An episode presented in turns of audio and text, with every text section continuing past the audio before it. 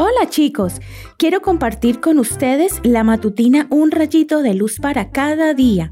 Hoy escucharemos una pera. Jehová, ¿quién habitará en tu tabernáculo? ¿Quién morará en tu monte santo? El que anda en integridad y hace justicia, el que habla verdad en su corazón. Salmo capítulo 15 versículos 1 y 2. Hace poco, con mi familia salimos de vacaciones. Qué diversión es estar juntos en familia disfrutando de la naturaleza. Pasamos unos días hermosos, como tal vez pase en tu familia. No solemos comer mucho en restaurantes pues es más caro, así que siempre compramos pan, frutas, yogur, cereales e incluso cocinamos si se puede. Un día Viajábamos de noche por una ruta y nos sorprendió un cartel que decía que no se podía pasar con fruta de una región del país a otra para evitar pestes. Habíamos pensado comer nuestras naranjas y manzanas a la mañana siguiente, pero cuando el oficial nos preguntó si teníamos frutas, por supuesto que le respondimos que sí. Felizmente nos dio la oportunidad de comerlas en el acto para evitar tirarlas a la basura. Abrimos el baúl del automóvil y él lo revisó.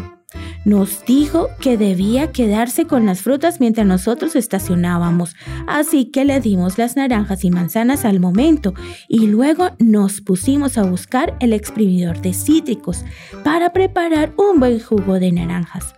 En medio de esa búsqueda, ya te habrás dado cuenta que encontramos, por el título de nuestra devoción de hoy, una pera solitaria que nadie había recordado y que el inspector sanitario no había visto tampoco. Estaba en perfecto estado, pero decidimos llevarla y mostrársela al inspector, ya que había dejado claro que no podíamos pasar ninguna fruta.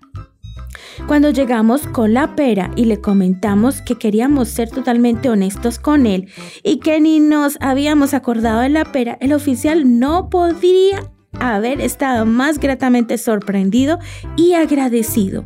Al irnos, compartimos libros misioneros con el personal que inspeccionaba los automóviles y estoy segura de que habrán causado impacto, ya que fueron entregados por una familia que manifestó total honestidad. ¿Habrías escondido la pera? Acuérdate siempre de ser, como dice el canto, fiel en toda prueba, fiel en cosas grandes y pequeñas. Deja que el Señor te guíe a ser justo y honesto en todas tus decisiones y caminos. Dios premiará tu integridad total con bendiciones, felicidad, paz en tu corazón y en un día cercano convivir con Él en el cielo. Que tengas un hermoso día.